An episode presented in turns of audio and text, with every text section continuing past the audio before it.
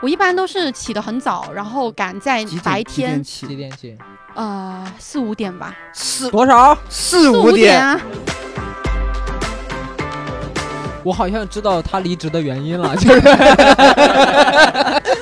就不跟着市场的主流来。然后他，你哎，我先问一下，你是不是跟我们市场部的总监说，我们现在就要经营 QQ 空间？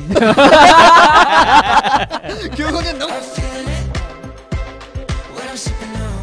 那时候觉得我需要有个男朋友，因为我遇到一个广告需要 情侣，什么什么？你找男朋友的动机是因为 你找我真的有时候很极端的想说，万一我在这房间里面我挂了都没人知道。真的，我当时真的那么想，所以我尽量不裸睡。你考虑的好真实啊！Hello，大家好，我是苏云上。想要添加吹水粉丝群的各位听众，可以添加官方微信，微信号“吹水不擦嘴”的小写全拼，欢迎大家的到来。Hello，大家好，非常欢迎大家来到吹水不擦嘴，我是主持人苏云上，谢谢大家。然后我们这一期呢，又是一个不带观众的聊天局啊，我们四个人现在躺在沙发上，非常的放松。我先来介绍一下我们这期的嘉宾吧。首先，第一位嘉宾呢，哎，是我们请到的一个外部嘉宾。他呢，之前是一个全职的 UP 主，也是我们硬核刚刚离职的新媒体的员工啊。然后隆重介绍一下丫丫，Hello，大家好，我是丫丫。对，掌声呢？没有掌声，你还要指望我们 你都离职了还要掌声，你要不要点脸呀？后期给你配，后期给你配，对，后期给你配可以。这没掌声有一键三连吗？对 你这职业病职业病啊！你这是什么一件三 说说一下他的那个 B 站吧，然后可以对，首先我给大家简单介绍一下，丫丫呢是一个在 B 站有二十万吧，二十多万是吗？21万二十多万，对，二十多万粉丝的一个小 UP 主，哎，这个多很重要。哎呀，多多少反正不到二十九万嘛。就是呃，最近掉了点粉，算了。OK，这是我们今天的主嘉宾。我觉得今天最厉害的是，就是作为我们公司的艺人啊，嗯，我们公司十一个艺人的粉丝加起来没有丫丫的多。又，没有新这又是个 没有做新媒体的多，你这玩意儿，哎呀，这话我爱听，比小 UP 主好听多了。我就说小杨在吹捧女人这方面呀，太牛逼了非！常的到位。实事求是，实事求是。对，另外两个声音呢，可能大家也相对比较熟悉了，是我们即将离职的小崔同志，Hello，大家好，我是思林。对，我们的制作人四林，然后过几天呢就不是了，可能在这个节目上线的时候就已经不是了。啊，接下来就会听到，就是这是我们以前的小锤思林。对，前小崔四林，然后还有一位呢是我们的小杨，大家好，我是小杨，我是刚刚知道这两位是我前同事的小杨。小杨呢以前是抖音编导，哦你知道吧？然后我我首先啊，我首先我觉得咱们这一期就特别适合做吐槽老板的一期，你知道吗？就是两个离职员工加一个还没入职的签约演员，还有我一个在职演员，我们一块儿来吐槽一下硬核这些年都做了些什么。而且我们可以全平台。对，丫丫是 B 站，嗯然后呢，思林之前是记者，然后呢，小杨之前是抖音抖音编导，我呢做过公众号，目前有一档播客，然后我们就 你想，就是声音、视频、文字，我们都有，对而且我们线上线下打通，全面讨伐。对，还有 还可以在这个脱口秀的现场，然后一块儿去吐槽了，让这老板过太合适。来跪着听。我们这期要不换主题吧？不行，我们本来我跟大家强调一下主题啊，我们本来要聊的是自由职业这一方面，然后之所以叫丫丫和这个小杨过来呢，因为两个人都曾经做过。目前小杨还是一个自由职业的状态，已经自由职业一年了吧？对对对，嗯、这个穷人的生活过得还开心吗？自娱自乐吧，那就 自我安慰吧。啊，自我安慰吧也可以这么说。对，啊丫丫目前从硬核离职了之后呢，迅速的又找到了新的工作。我怀疑他他妈在硬核的时候就已经找到了。这是可以说的吗？可以说，可以说，目前又有了新的工作，但是之前曾经长达两年都是一个全职 UP 主的身份，嗯，所以说我们今天趁着这个主题呢，来聊一聊自由职业的一个生活到底是怎么样的啊、一是一方面是生活，另一方面是感受嘛。我我首先发现啊，现在很多的年轻人，刚毕业的大学生也好，还是说工作工作的不太开心的也好，都曾经想过，就说我不干这个工作了，我要离职，对我要做自由职业，因为在大家的想象当中啊，自由职业真的就是可以非常非常的自由，而且现在各种就是搞钱的门路也很广嘛。有时候你在家做一些兼职呀，或者说做一些，比如说抖音直播，比如说拍段子、拍视频什么的，大家觉得我可能做这种自主的创业、自我的自媒体创业，可能也能挣到钱。那我们今天呢，正好有一个做过两年全职 UP 主这么一个自由职业的人对我们来现场的打破大家的幻想。亲身说法，现场说法，我们来听一听他的生活到底过得有多么的悲惨。然后呢，也让我们能够这些有工目前还有工作的吧，然后呢稍微娱乐一下。首先呢，我特别想问一下丫丫，就是你在全职做 UP 主之前，你是有工作过吗？有啊，有，你之前是做什么工作的？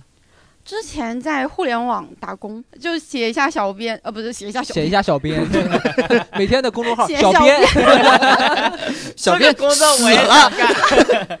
没有，就是当时就是做一个新媒体公众号的小编，嗯，然后也有运营一些 B 站啊、呃微博啊、呃抖音啊都有涉及，然后做的是官号。那你当时你是正在工作的时候就拍了你第一条抖音那个 B 站的视频吗？对啊，就是当时感觉这个东西不难，然后我又一直看 B 站，然后我觉得我也行。嗯哦跟我们做脱口秀的感觉其实差不了多少。小杨我可能也不太了解了，我做脱口秀的初衷就是我看了一场秀，我觉得就这玩意儿我也行。后来事实证明，多年后，别人看你的脱口秀也说啊，这玩意儿我也可以。对，然后他们来之后死的特别惨，啊 死的特别惨。嗯，第一条视频播放量怎么样？这个我得讲一下，因为当时很多人拍的是 vlog，当时啊很流行拍这个 vlog。对然后呢，大家都觉得拍那个 vlog 啊就能火啊，随便拍一下吃饭啊、上上班上学的日常。然后我就反其道而行之，我就觉得我的穿搭能火，虽然我穿的也不怎么样，但是我觉得能火。哦，我好像知道他离职的原因了，就是 就不跟着市场的主流来。然后他，你哎，我先问一下，你是不是跟我们市场部的总监说，我们现在就要经营 QQ 空间？QQ 空间能火，对，公众号不行，反其道而行。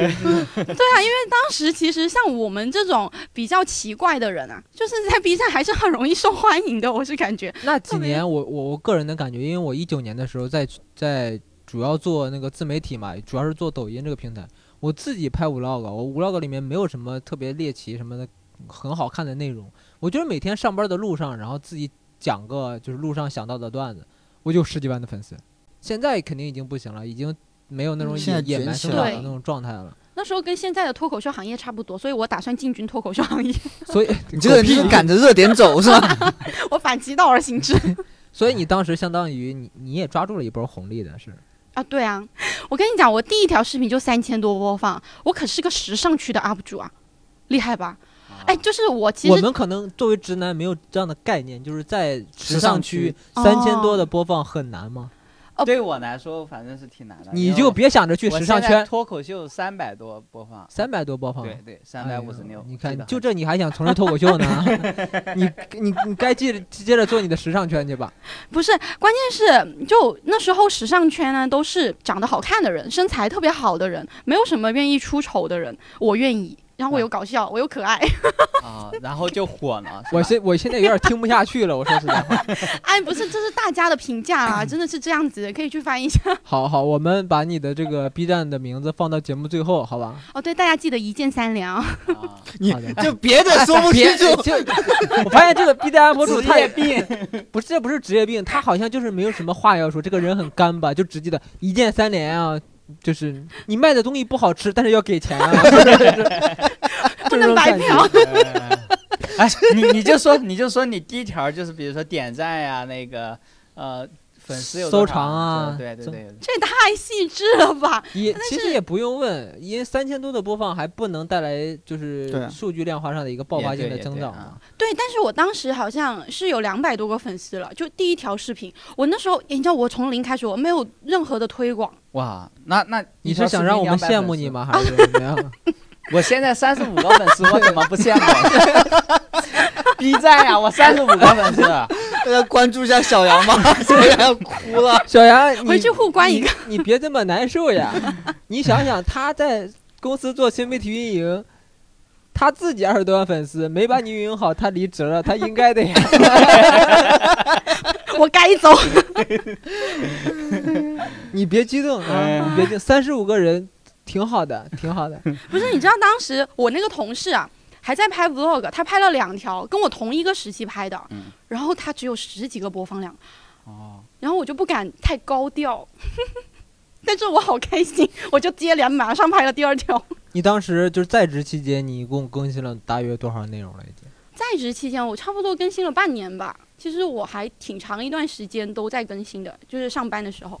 那你之所以全职，是因为你的数据很漂亮吗？还是说因为你签了公司，还是因为怎么什么原因？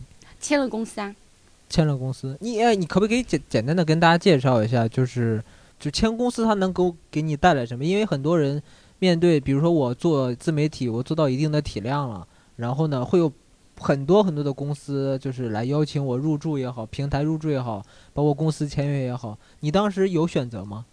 有啊，有选择，就我可是？七万粉丝的，当时。你当时就七万粉丝半年就涨了七万粉丝对啊，哇！不是鼓掌你也开始我们几个，我也开始羡慕。你们是不是太嘚瑟了？没事，你就这么嘚瑟 就。这么嘚瑟，我都骂的不是我，对，到底是是那个 MCN 机构他主动联系的你吗？那可不，我七万了，还我主动去联系别人吗？那是有几家联系你啊？好霸道！哎呀，也没有啦。他当时给你没有了什么条件吗？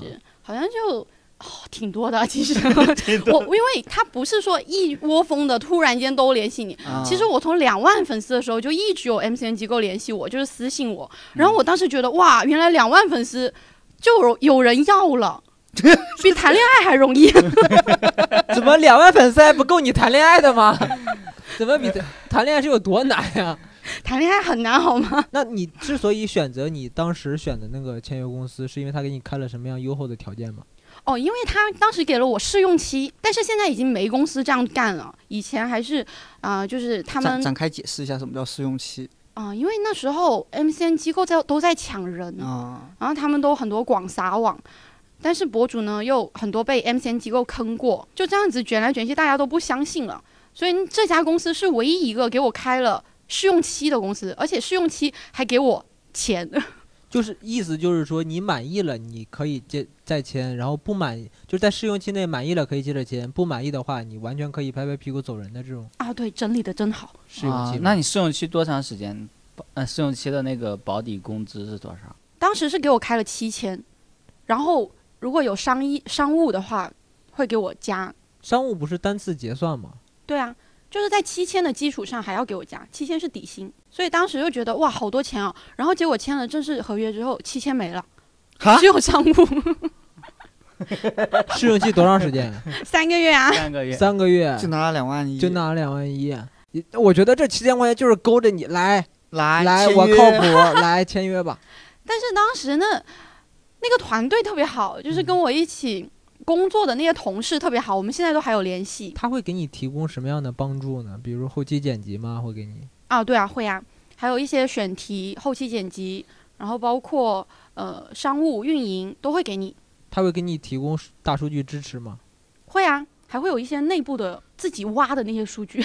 哦，哦哦，但是大头还是我拿定主意啊，就是我要不要接这个商务，我要做什么内容。嗯，啊，相当于你是这个团队的主导。不，他是他自己内容的总负责嗯人，就是内容上一定要听内容的负责人，啊，因为他不可能强强行的逼着他去做这个事情。呀、所以你当时在工作的期间内，就做新媒体这工作期间内就已经签约了这家公司是吗？是呀，那后来是什么样的原因，就是让你决定，我我要辞去我的工作，我全职的去做这个 B 站 UP 主呢？广告多了，有钱了。大概是多久？哦，挺快的，其实那三个月就已经有钱了，就是已经有哦广告了。然后我觉得，哎，这家公司行哦，他居然能给我拉来广告。因为之前野生 UP 主的时候嘛，没什么广告啊，自己去谈，又不是很会谈。啊，对啊，就吹了很多。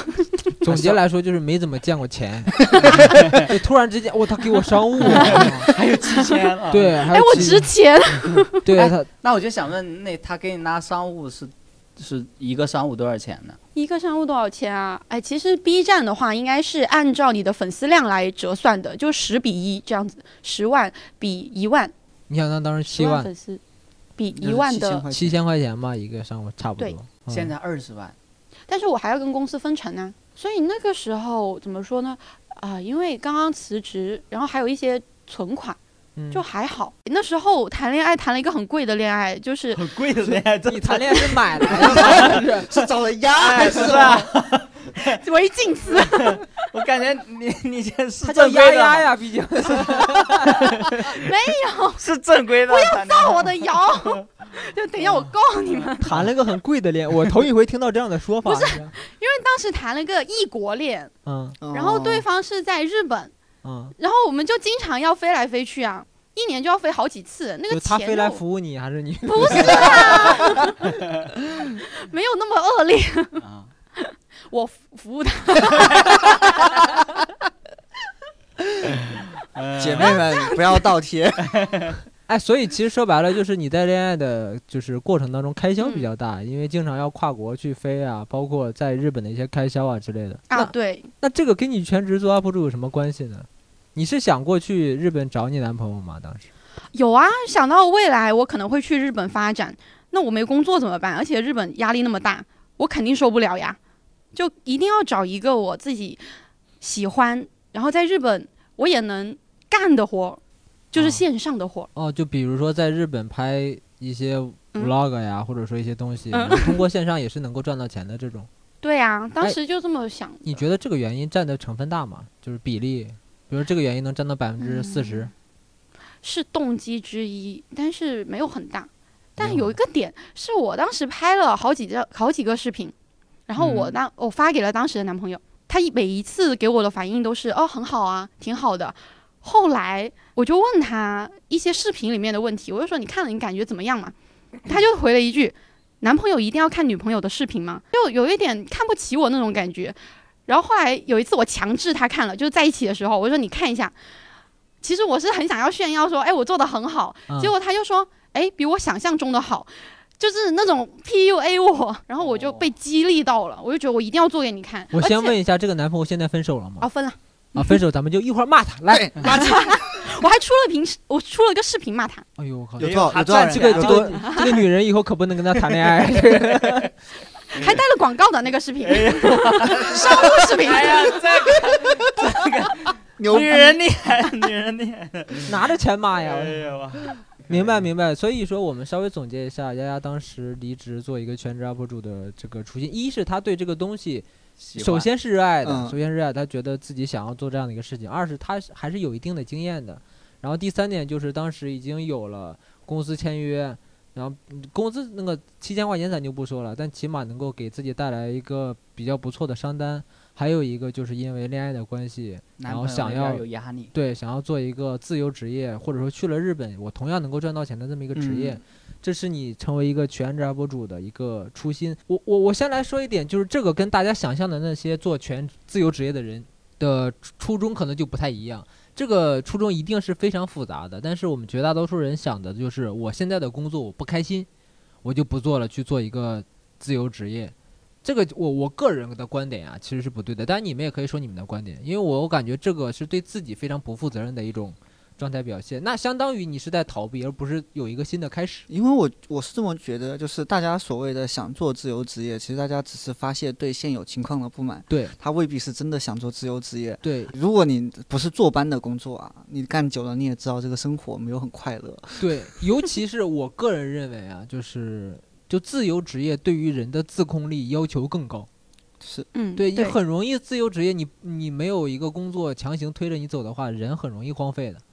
你看小杨现在就是一个自由职业，小杨吗？小杨的自控力，我个人认为还是相当不错的。我是因为那个原因，我的确是因为讨厌我原来的那份工作，嗯，然后我才会选择做一个自由职业。对，但是小杨的前提是什么呢？他知道他自由职业的时候，仍然可以靠通过演出来养活自己。啊，对对对，对，假设你没有脱口秀这一个偏门的，呃，不是不算偏门吧，就是 兼职的话，你可能，呃，比如说你你辞了职就完全没有工作也没有收入的情况下，你可能会慎重一些。对对对，我是属于那种，就是我是做有份本职工作的时候，我还兼职做脱口秀，然后只嗯是因为本职工作就是太差劲儿了，然后不太开心致我变成了全职工作。嗯，大家发现了没有？这两位现在都做过自由职业或者现在在做自由职业的人，都是在在本来就在兼职赚钱，赚到一定量了之后嗯对他一。定是有一定的收入去能够保障你的生活的。我觉得这个可以说在前面，让大家稍微注意一点。而且我刚才说到，就是你你你做自由职业，或者说全职做自己爱好职业的话，也是要有一个强大的自控力的。嗯我个人现在认为啊，就是自由职业不代表不累，这个嗯是很多人的一个误区啊，可能觉得自由职业比较轻松啊，或怎么样。自由职业如果你想赚钱，或者说你想要大力的发展自己爱好的话，也是非常累的。我们拿丫丫来举例子，但丫丫可以跟我们分享一下你你做一个全职 B 站博主的那种生活。你啊，我先你先用一句话来总结一下，你觉得是一个什么样的感觉？榨干了。是你这个职业把你的创意榨干了，还是说把你的精力榨干了？也可能是身体。首先首先首先就是他的这个工作，如果大家深入了解的话，其实整个的创作过程是非常非常累的。你这样吧，我们以以周一周为单位，你去给大家分享一下你这一周的工作流程是怎么样的。哎呀我这一周啊，我捋一下，又是一声叹气。这生活到底是有多不快乐呀？我想一下，一周，哎，其实我应该算按月来吧，因为我是穿搭博主，前面准备周期特别长，就是你得先把主题给定了，嗯然后得嗯。去看一下现在平台上有什么好的选题，嗯，然后结合自己的一些点，就我能做哪些选题，然后选题好了之后呢，再去选衣服，就大概你要配什么样子的什么样子的风格，像我是日系穿搭的，然后我得去买一些又靠近这个风格，然后又符合这个选题的衣服。而且我在选衣服的时候，就必须要在脑海中配好那些衣服，他们搭出来会是个什么样子，嗯要不然这个来回的时间成本很高。对，就快递的来回。对你还要等一个星期那些衣服，所以一般呢，我都是一次性买二三十件吧，最多的时候买过六十件一个月啊，一次。哇一次你一个月买几一次性。啊，那也没有一个月买几次啊，嗯。其实不会每一次都买那么多，就是有特殊的呃要求的时候就会买很多。所以穿搭类的其实还是需要进行前期大量的选品工作的，这个是很重要的。因为我因为我我我做过类似的工作，那你在就跟电台的机制其实差不多。首先我需要定一个选题，嗯。嗯，然后我可能筛选出来十个选题，然后我发现这十个选题里面有三个是我可以做的，然后针对这个选题，那我需要做一系列的准备工作。那比如说穿搭类的，我就要去挑相对应的衣服，比如说雷品呀，嗯。啊、比如说日系的穿搭呀，嗯我要选品，选完品之后，我买完下单，可能所有的东西到了之后要等一周。那在这一周之内，我可能还要写脚本呀，嗯。写拍摄方案呀，比如说我机器架在哪里呀，我怎么去拍呀，我的表现应该怎么表现呀，这些都是需要提前定好的。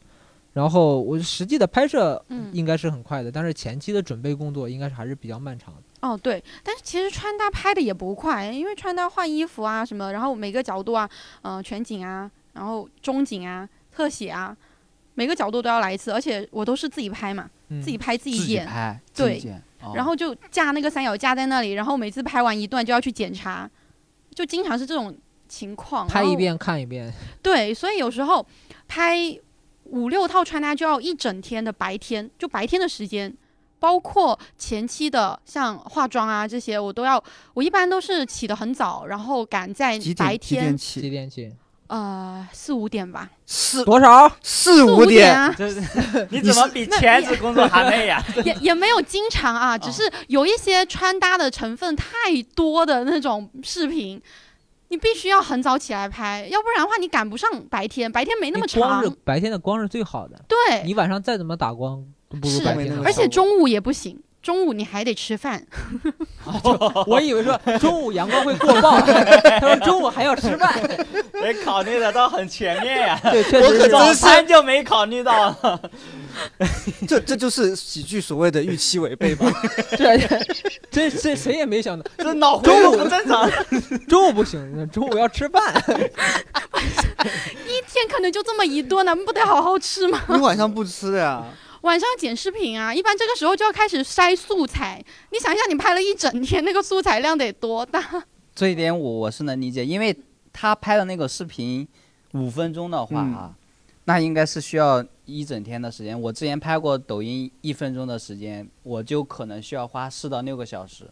比如说给演员做上妆，然后再给他们调戏，然后再到最后，这只是前期的工作。后面剪辑那我还不不用整理的话，那可能是后期，这就都是四到六个小时了。然后他拍五分钟的话，那可能确实需要一整，光拍摄都需要一整天。对对，就是像穿搭类，如果是口播就不会，口播但真的，你知道四五点钟起床有点太突破我的想象了。就就我心我心目中的自由职业都是睡到十二点钟，然后一天干三个小哎呀，你。想都别想，你那就叫没工作，你那不叫自由职业，好吧？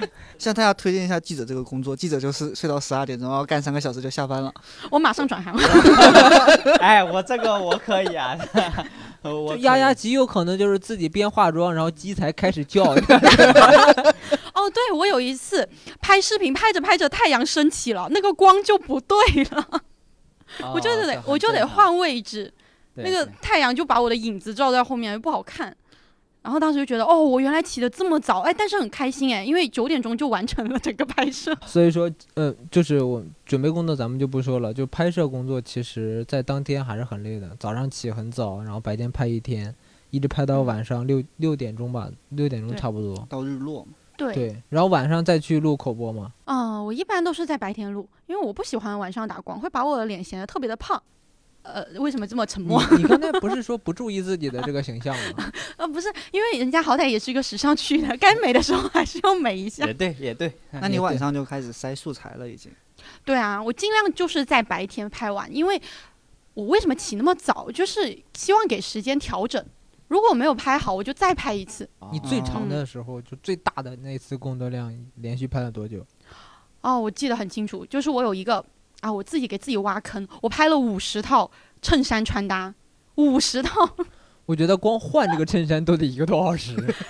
就我那时候我也不知道怎么想的，因为那时候很流行，就是叉叉套什么什么穿搭，然后都在比这个数量，然后时我就想，哎，时尚区从来没有突破过五十，我搜过。最多就是三十几套，我就说，哎，我五十套，我要打破吉尼斯世界纪录。可以啊哈，然后我拍了三天三夜，你说三天真的三天三夜吗？没睡觉，呃也没有没睡觉，是睡了的，睡了差不多中午多。饭肯定吃了，对 那你睡了多久？太重要了。你睡了多久？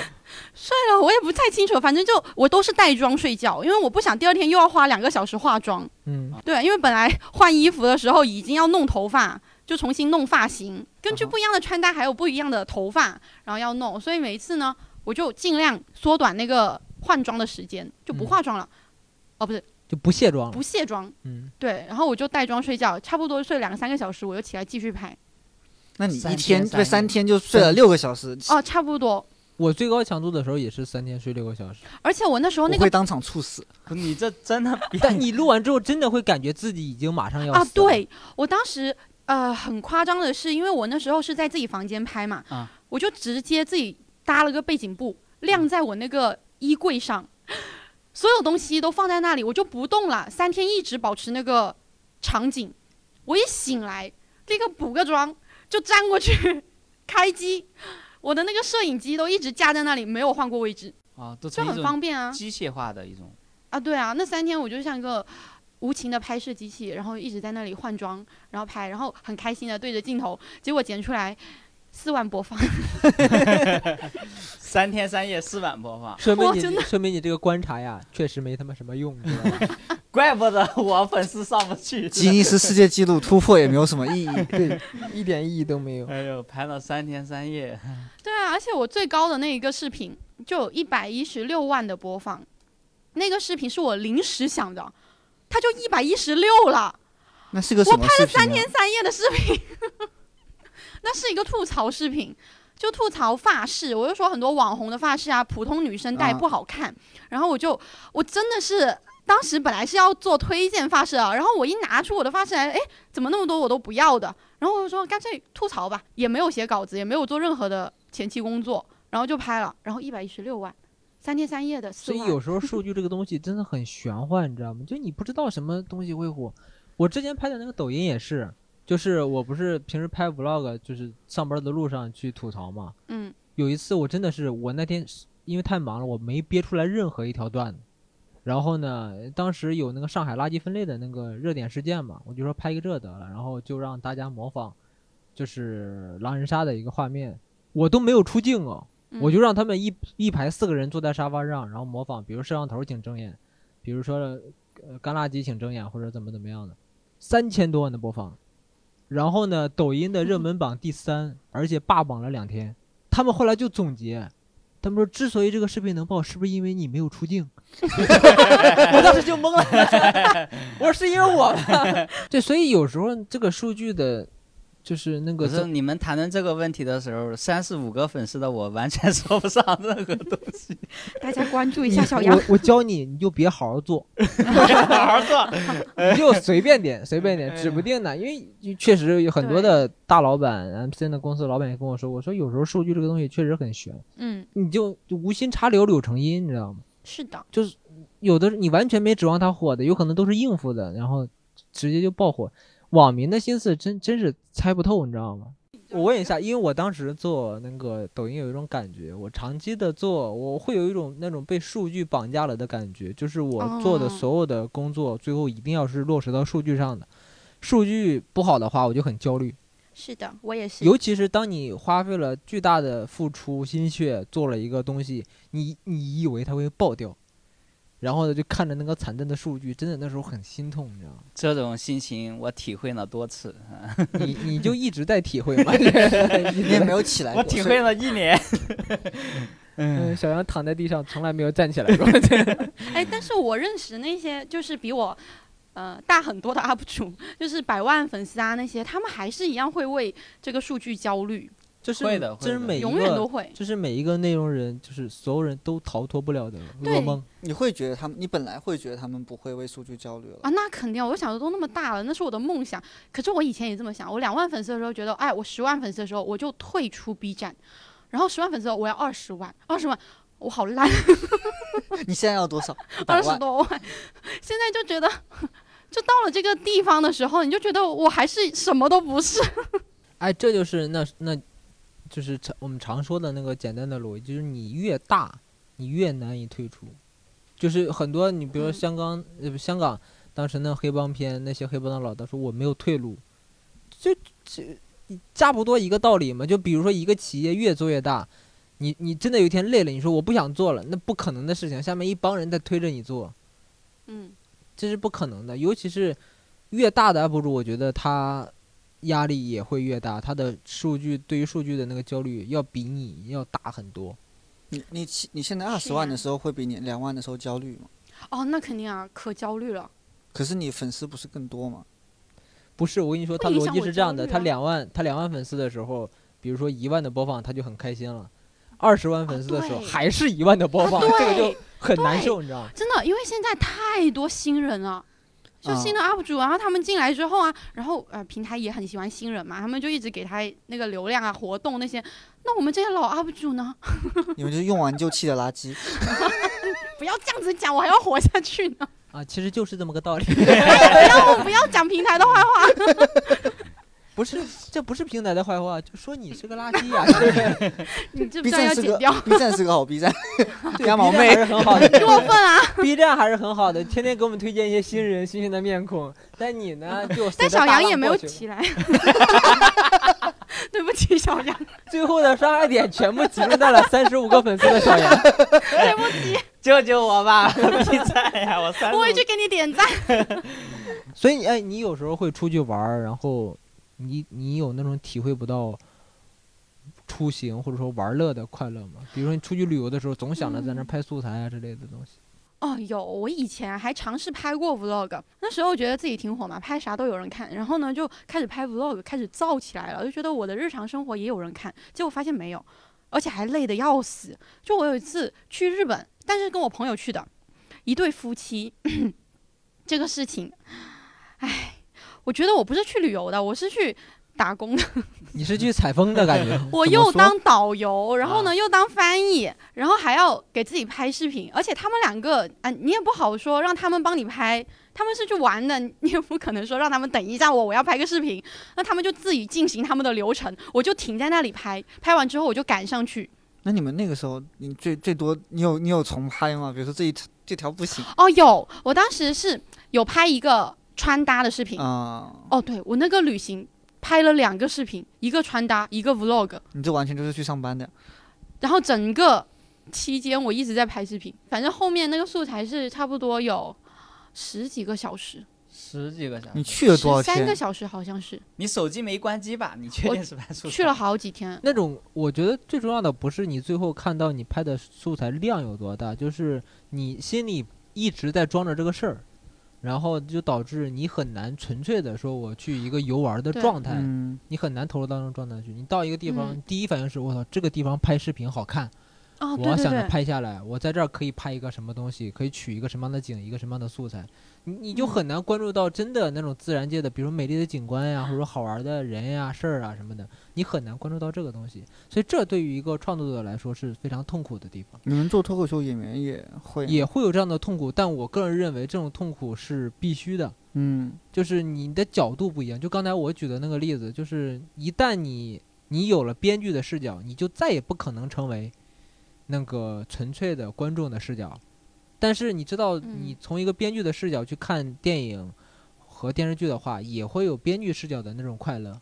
你得找到这个。如果说你既找不到这个视角的快乐，同时又丧失了一个纯粹观众的一个快乐的话，那你这个人就很容易陷入到抑郁的状态当中。嗯，哎，但是其实我也，就是我从来没有说过拍视频有多辛苦啊，什么这些事情。因为就像我现在说了，我也会想到，那他们再去看我那个视频的时候，会不会有一个啊、这个视频后面其实他不是真的开心啊，他其实有一点他很累什么不会有任何人关注你这些东西。啊，但是我会这样想，所以我就不希望把那种，呃，我拍这个视频花了多少时间，然后耗费了多少心力说嗯出去，我怕大家会有那个负担。也不会吧？你大家也会尊敬你，就觉得你辛苦了，那我可能更尊重你的更一键三连吗？对对对对对，小杨 做自由职业有什么感受？就是爽。爽在哪里好的感受。我做做自由职业，我就是真的爽啊！就就是嗯，并不是轻松，你知道吗？是那个就是你可以有时间去调配你的情绪，比如说我演出，我有一段时间演出太累了，我为他准备了很久，然后包括写稿，然后再担心嗯第一次上台，然后我担心他的效果，我可能会很紧张。等你演完之后，你可能会就就有点像是工作很长时间那很虚脱感觉，但你会有休息的时间，第二天你就可以，嗯、一上午然后不起床，然后你可能休息一天，嗯他就是说你可以自己调控你的时间，然后你有自己的掌控感。对对对，就你知道在工作就是最难受的就是，哪怕我今天很累，但是第二天他必须上班儿，必须九点到，对，但是可能那天上班他也没什么事儿，那你就相当于你在公司呃还是把时间给耽误了。他并不像我这样，我感觉是特别舒服的一个状态。就我现在虽然赚的没有之前多了，但是哦我我能感觉到我我现在是为我的东西负责，我就觉得是。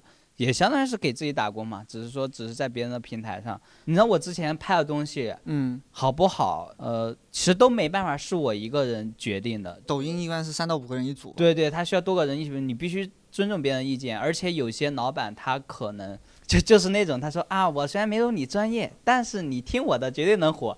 就有哦，对对对，就有些老板他特别自信，他会给你一些这些建议，他会掌控你的那个视频，他可能就觉得特别喜欢那个女生穿个黑丝啊，穿个紧身衣啊，她就想不也喜欢吗？但是我我我觉得那个不是我想要的艺术。说白了就是他会嗯干涉你的创作。对对对，所以嗯我基本上在做编抖音编的时候，我没有一个东西是说完全是按照我的想法来的。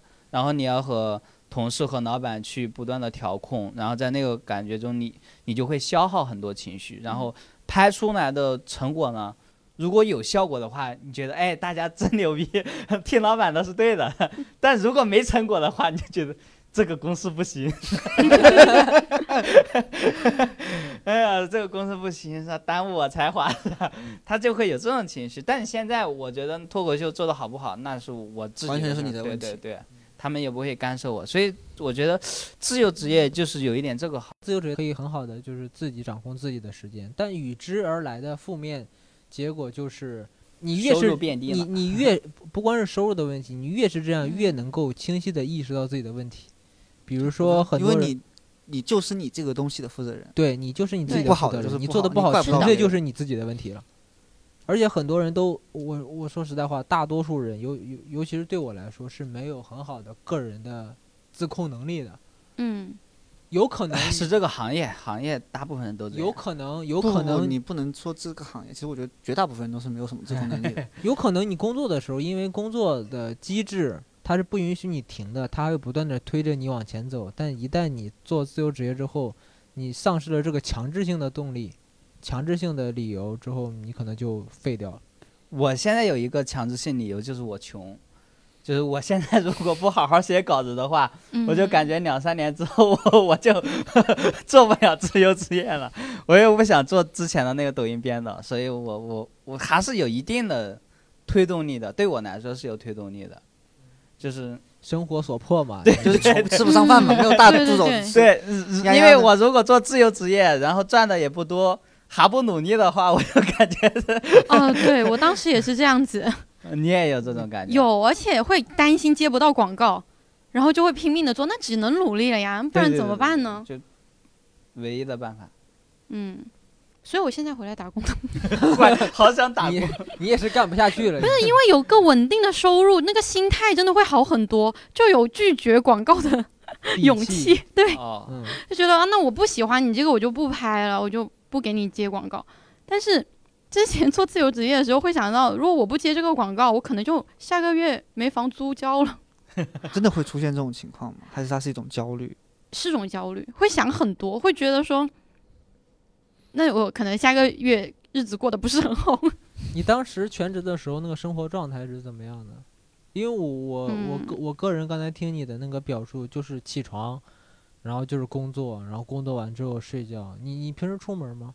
出呀，其实像小杨那种时候还是有的啦，肯定还是有自由支配的时间。嗯，你会不会有一种想法，就是说我因为因为你的家里就相当于你的办公室了，你会不会想着说，哦，我我如果有一定的时间，我一定不想待在家里的这种感觉？啊，有啊，所以我当时参加了很多联谊，那时候觉得我需要有个男朋友，因为我遇到一个广告需要 情侣，什么什么？你找男朋友的 是这动个机是因为你找，不是不是打的可开心了。我就是我就是你花五百块钱雇个人也行，你想想。不可以这样骗人嘛，一定要真诚。当你时你是不是拍完那个广告就觉得男朋友可以换了？没有，他也没有跟我拍广告啊，因为交往了之后就没有广告了。我觉得丫丫找找什么类型的男朋友，取决于甲方有什么样的要求。我觉得这就是工作干预生活最典型的例证。对，哎，反正当时参加那些活动，我真的好开心。有一段时间我特别社牛，我看到人我就想讲话，特别是跟我最熟的，就是我们小区的那个快递员，还有外卖小哥。讲什么一键三连没有，就他那时候啊，还是可以送到家门口的嘛。啊？然后还有全小区的外卖员、快递员，哦不是，全小区的快递员都认识我。嗯然后每次他们来找我的时候啊，因为很熟了嘛，我就想跟他多聊会儿天。我感觉我就像那个孤寡老人，抓着人就想讲话，跟外卖员聊天啊？进来聊一聊。不是 不是，我一天到晚啊，我就关在我的房间里面，没有人跟我讲话。我感觉我可能，我真的有时候很极端的想说，万一我在这个房间里面我挂了都没人知道。我还想说那个臭气会熏出去，哇！我想的好详细，真的，我当时真的这么想，所以我尽量不裸睡。你考虑的好真实啊！你确实为自己的死做好了充足的准备，不裸睡是害怕别人发现的时候，光着 怎么回身事子，儿？体面，要有尊严。考虑的太详细了。他们不会烦你吗？谁啊？快递小哥们，他们不每次烦我给你送个呀。快递，你说送完我走得了，拉着你我要跟他聊天。多久呀？哦，因为我很多货物要寄出去，主要是有一些品牌寄给我的东西，我拍完之后要寄回去，然后一般就是一般就是很多鞋子啊，很多衣服，我就叫他们拿个车上来。后来他们就看到我的名字就拿车上来，我也没那么多东西要寄，你就把我拉走，把我运拉到你们。公司去 聊天。所以他们基本上就很多东西要寄啊，而且我都当面 扫那个码下单，就为了跟他多聊会儿。你也太鸡贼。这是一个多悲惨的故事啊！我想要有一点人情味。你当时跟朋友之间有联系吗？我觉得我偶尔要稳固一下这个关系嘛，然后就会群发一下，在吗？群发一下。哎，但是我真的是那种突然间会找你问你，哎，最近有空吗？就没有预兆的，突然来一句，因为我感觉我很久没有见人了。那谁敢回你啊？以为是你要借钱呢？不是，谁敢回你？关键是他们本来也很积极的找我的，后来他们自己去了就不找我了。为什么？因为找不到我，我也不去。哦，找他他也没有时间。你要拍视频，在家从四点钟就起来化妆拍视频了。你看，而且我当时有一点那种啊，不知道怎么讲，感觉自己是一个大忙人的那种心态在。其实我也没有那么忙。哎呀，但是人家问我啊，有空吗？我就很。其实应接其实你就说，哎呀，我真的最近好忙啊，那种。对，就是那种应激式的，很忙，我要拍视频。然后每一个人，后来我每一个朋友跟我聊天，第一句话都是，哎，我最近有看你的 B 站，怎么怎么样。然后或者是，哎，你最近怎么没有更新了？好像大家都在网上看我了。但能看得出来，你那时候整个人心态是在。焦虑又想做一些事情去去缓解这种东西，我都辞职了，就是全心全意在冲，而且我就冲一个平台，所以就会非常焦虑。你会有创作的瓶颈吗？有啊，每天都是瓶颈啊。你没有吗？每天都是瓶颈。你没有吗？我们来交流一下创作瓶颈。我我我有，我最近就是瓶颈。你怎么评了？展开说说。我最近就是瓶颈，我我比如我最近我写不出东西来。嗯，当然也有可能是我没有逼自己吧，但我最近的创作量真的就很小。但我是这样的，从个人的感觉上来说，就是每个人都希望你灵感来的时候大批量的输出，然后没灵感的时候就停歇下来。但我自己，我自己知道这种是非常不专业的行为。我从我的职业专业程度上来说，我是应该是有灵感和没灵感，我都要坚持写下去的。但因为最近我心态出了一些问题，所以我最近一直在调整我的个人状态，所以我就一直没有写。就是作为一个创作者，这里也可以给，给就是听这个播客的人一些小的建议。如果说你是一个自由职业，并且你是一个创作者的情况下，千万不要因为遇到了创作瓶颈就停下来，这个是一定不能停的，因为停下来之后你只会有更大的瓶颈。就是在你瓶颈的时候，哪怕你写的东西很烂。你也要接着写下去，然后你也要接着做下去，也要接着拍下去，千万不要停。我们把这叫做手感，对，也可以叫做手感，这是一个非常非常实用的实用的建议，尤其是作为一个编剧或者说内容创作者或者说脱口秀演员来说，这是非常。小杨作为我们硬核产出量最高的演员，你没有瓶颈吗？我。应该是没有瓶颈的，我创作真的没有。当当你的底线足够低之后，你是不会有瓶颈。嗯，司令应该也有瓶颈，就是吹水做不下去，他的选择就是离职。他这个人特别爱逃避，你知道吗？太爱逃避。这就是你离开了原因。我这个人是依靠逃避活到了今天。依靠逃避逃到了深圳。有一个日本电视剧叫做《逃避可耻但有用》，我就是来做了吹水。我才意识到我有多爱写稿。我也是来到硬核，发现自媒体更快乐。哦，他们都通过来硬核的工作，找到了自己的价值，不恢复了对以往职业的热爱。真的，我就觉得我要好好拍视频，不然的话我只能过这种苦日子。哎呀，我们还在煎熬中。你不是挺快乐的吗，小杨？你煎熬啥呢？嗯，还是创作上还是有压力的嘛？怎么说？就是你虽然你你试了很多段子，但是效果不好，还是会失望的呀。然后你虽然你还会继续写，但是肯定会让你变得焦虑，是会不会觉得要不要尝试更多的东西，比如说讨好观众呀？就之前我个人有一个很高的，我觉得我一定要表达对于世界、对艺术。对于人生的一些想法，是装艺术家。我那我最刚开始就是这样想，但现在我觉得观众喜欢什么我就做 什么。哎呀，那时候你知道我，你要让我直播，我觉得我看都不看了，我觉得他们是没有营养的。但现在，树 哥邀请我直播的时候，我说好，我现在就准备。那还是我的问题了，我也是被公司要求的呀。丫丫呢？丫丫呢？你你你怎么你怎么看你的创作瓶颈？哦，其实我跟他其实有一点像，嗯，我中间也有一段时间随波逐流了，就是大家想看什么我就拍什么。以前我是很坚持啊，我是卡乐福女孩，我还给自己起那个什什么叫卡开头女孩？就是 colorful girl，you know。哦哦，I know, I see。啊，对，就是一个穿的很花花绿绿的女生。然后后来呢，就开始流行起什么 BM 风啊、优衣库风啊那些乱七八糟的。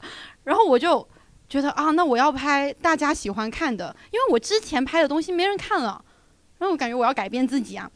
结果拍了之后也没人看，效果也不好。对。然后以前喜欢你的粉丝还觉得你变了，然后那时候觉得啊，挺不开心的。那你那你你你平时怎么去消解自己的负面情绪呢？裸睡，啊，通过裸睡来消解自己的负面情绪，但没没但害怕自己即将死去又不敢裸睡，你这会更更加难受呀。你 我怎么消遣自己呢？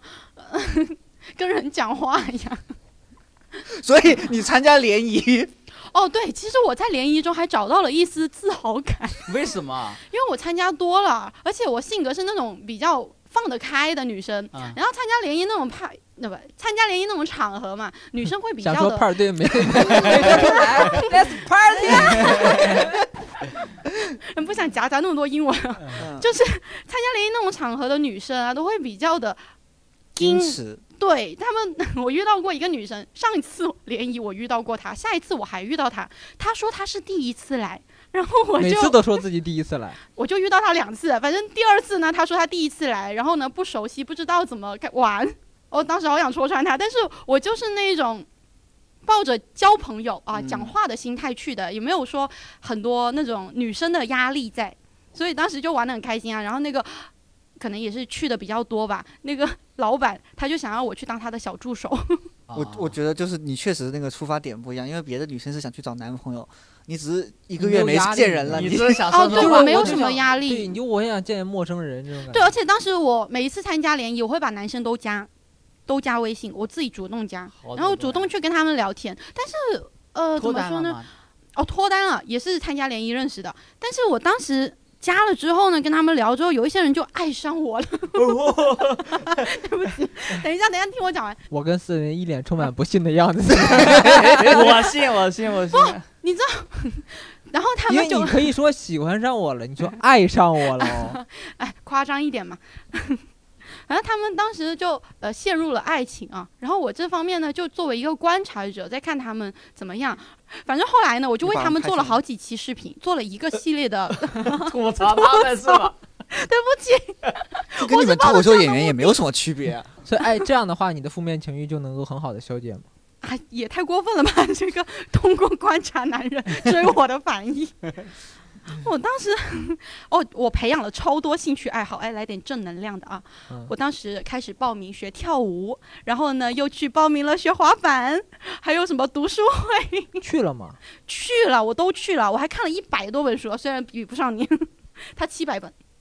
他以前在书店里当书童，我的工作就是看书，可是我当时真的找了好多那种额外的兴趣爱好，我就想要从那个视频创作的氛围当中抽离出来，我不想想那个事情，然后再回去创作视频，那个时候就特别有激情了，嗯就重新燃了我的热情，啊我又可以啦就从某种程度上你是从其他地方收取了养分。啊！对，精我辟，我我个人觉得，就是你你作为一个自由职业者，一定要避免的就是不要让你的生活单调起来。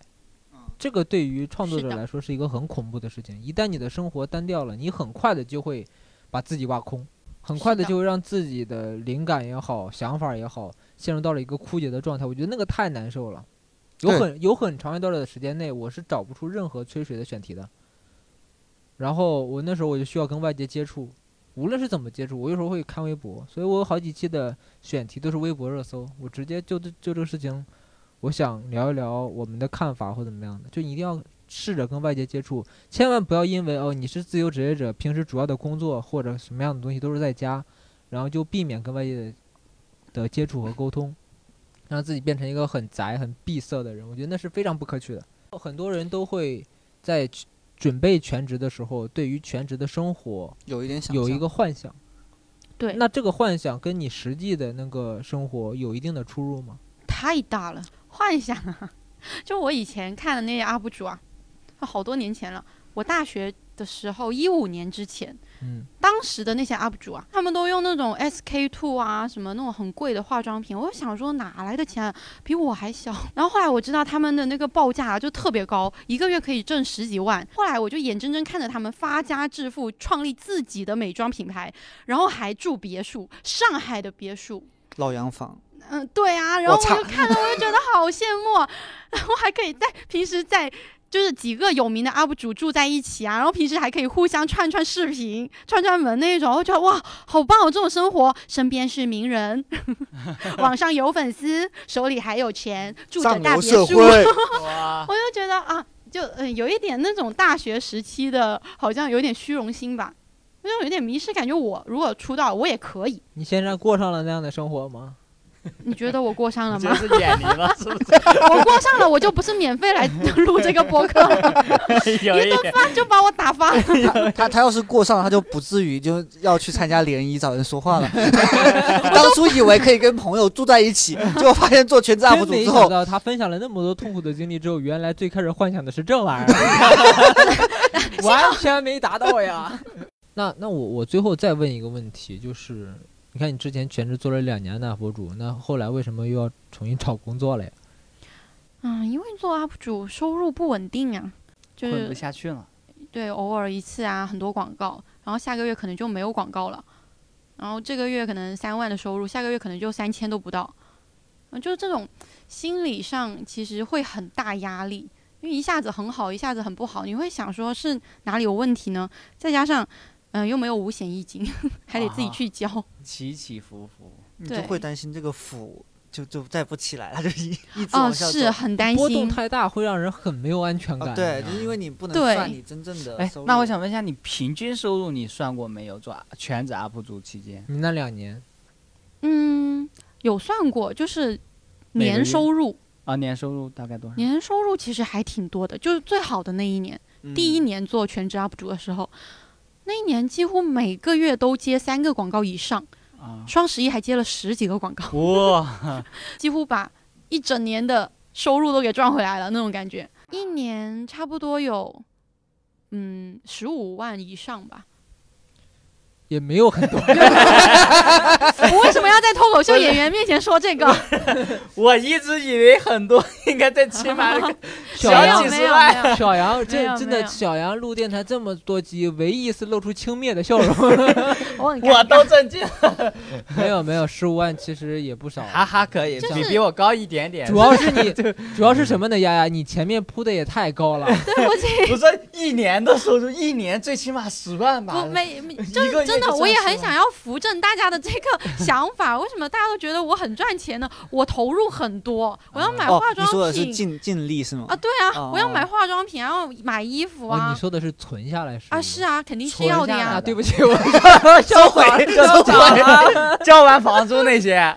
呃，交房租也包括在内，哦，那就是差不多还是有差不多。就是交房租十五万。因，为我是有把每个月的那个收入，呃，不是投入在那个化妆品还有服装上的钱算进去的。对我就是每个月会是是算进去还是刨掉？刨掉。刨掉。啊我每个月会留三千块钱作为 B 站的化妆品还有服装的一投入个基金投入，啊对，嗯所以所以人家是一年下来净赚十五万，咱他妈有啥好高兴的呀？咱一年净赚不了他15也差不了我多少，就几万块钱哎。，但是我必须要说，这十五万不是全都是做视频的广告的收入，还有一部分是嗯、很奇怪的来源啊，比方说别的平台邀请我入驻，啊然后我入驻了就给我两千块钱，然后我就赚那个钱，然后我就再也不发我觉。得我们刚才笑的太过分了。对，然后还有就这个是我本来想说我赚的更多，然后发现我没有。对也不是很多吧，然是后还有没有很多，你你我我就在想，因为跟我们刚才我们之所以笑，是因为预期差距太大了就按几十万，按照按照你按照你说，差不多剩十五万的样子，你一年的收入大约得在将近三十万左右。对，差不多。因为你要知道，我双十一就赚了很多，如果没有双十一，我完蛋了呀，对啊所以还是比真的呀，很少的呀，还是比咱多的。我一年下来攒不了十五万。而且双十一还掉了很多粉丝呢。这个粉丝的消耗率 消耗率有点高，是啊，这个生意不能常做。是，就十二月就不敢接了吗。我之前因为就是很担心，常常担心下一个月啊就没有收入了，不会像不会一直状态那么好，嗯，所以我还有去做过兼职，有去帮人家写过公众号啊，两百块一篇，我还想着写多几篇应该就会。给我转正之类的，变成那种固定的主编，因为主啊编是很高的，其实就那种在家做梦了，开始。是不是，我真的有朋友去兼职人家公众号，然后变成主编，然后一个月有七八千的收入。我那时候觉得哇，我也要向他学习，啊、结果没做到，写了两个月吧。可是七八千的收入，其实应该也就是你一两个视频的钱。还不如好还是好的植入做广告。但是粉丝就没了呀。而且我还有一个点是，我想着说，来工作之后呢，有稳定的收入了，我就不会把全不会把全部的力气花在 B 站上面，那我就可以不接广告。呃，专心做一个好的内容就可以了。对啊，我就有勇气，我就有底气不接广告。但没有原。原来全职的时候，我觉得是很难有底气说这个广告我觉得不好，我不接。是啊，我要抓广告，又要抓内容，又要抓粉丝，但是我接广告肯定要失去一些东西的呀。而且我一个月就发六个视频，然后我六个视频里面 十几个广告那，每一个视频都有广告。我真的有一段时间，然后就被粉丝拼命的追着，嗯，就说嘛，就说啊，怎么每次点开你的视频啊都是广告啊？然后渐渐的，你整体的播放率就会下来。这个我我也深有感受，之前也接过一些小的广告嘛，平嗯平时的播放量大约都是七八十万的样子，然后呢接了那个广告之后，发现就一万的时候，你他妈这个人感觉我我我图啥呀？我接这两千块钱的广告是在新图上接的吧？呃不是不是，就是商单找过来的。那可能就有点悬。对天，OK，哪那最后一个问题吧，还要问一个问题，就是你你会建议别人去做这个样的尝试吗？自由职业？如果你准备好了的话，我会建议你去做。什么叫准备好了？就是像资金啊，还有心态上面，一定要资金要怎么准备备好？资金就是你一定要留够，至少我是认为啊，至少三个月的。那也不是很半年吧，半年吧，至少半年吧，至少半年吧。建议给的也太草率了。因为半年，你可能就会因为这半年的空档期，下一个工作很难找，HR 就会问你这半年去干嘛了。但是三个月还是合理的，三个月如果离职你那么实在的吗？我我简历上都是编的，我直接啊，真的吗？可是社保上都看得到啊。对啊，他们不查我社保，你找的工作都不对调的被调的吗？对啊，被调他们会查他他们不。查的。我你看来你没有找过什么好工作。没有什么正经的工作。我个人建议还是半年。如果说，因为是这样，你不能光想退路嘛。嗯，因为如果说你确实是受够了工作的那种状态，你想要自由职业的话，也就相当于你说我要冲一把。那你要冲一把的话，我觉得还是要给自己留，就是说你你可以留足半年的资金，但是可以三个月就发现了自己做不了。对，但你不能说，哎，我确实还是满怀着希望想做这个事情的时候，三个月之后没钱了，这个让人很痛苦。而且你有太大太大的经济压力的话，会反而增加你内心的那种对那种焦虑感，嗯我觉得不太好。我个人建议还是半年。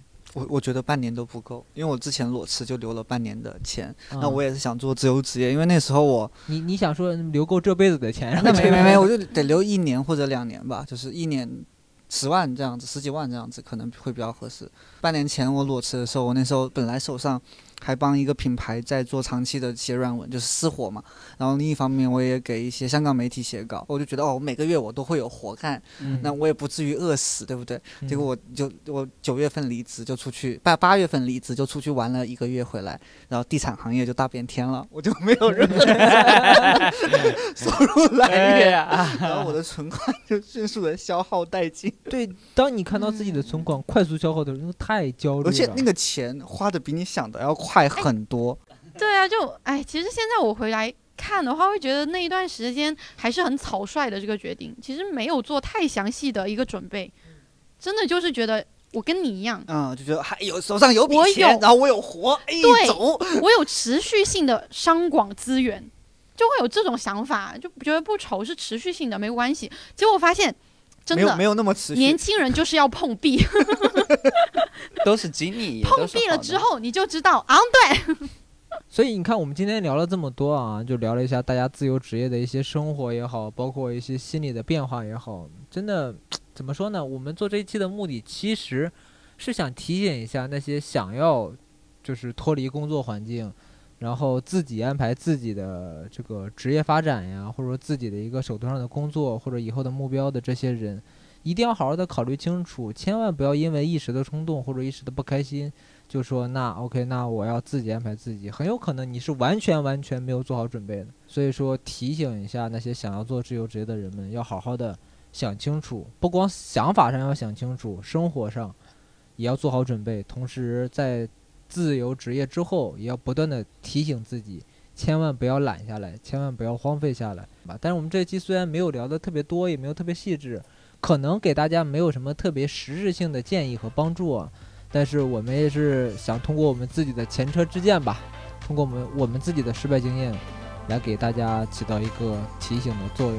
那我们这期就聊到这里，非常感谢大家的收听。谢谢大家。谢谢大家。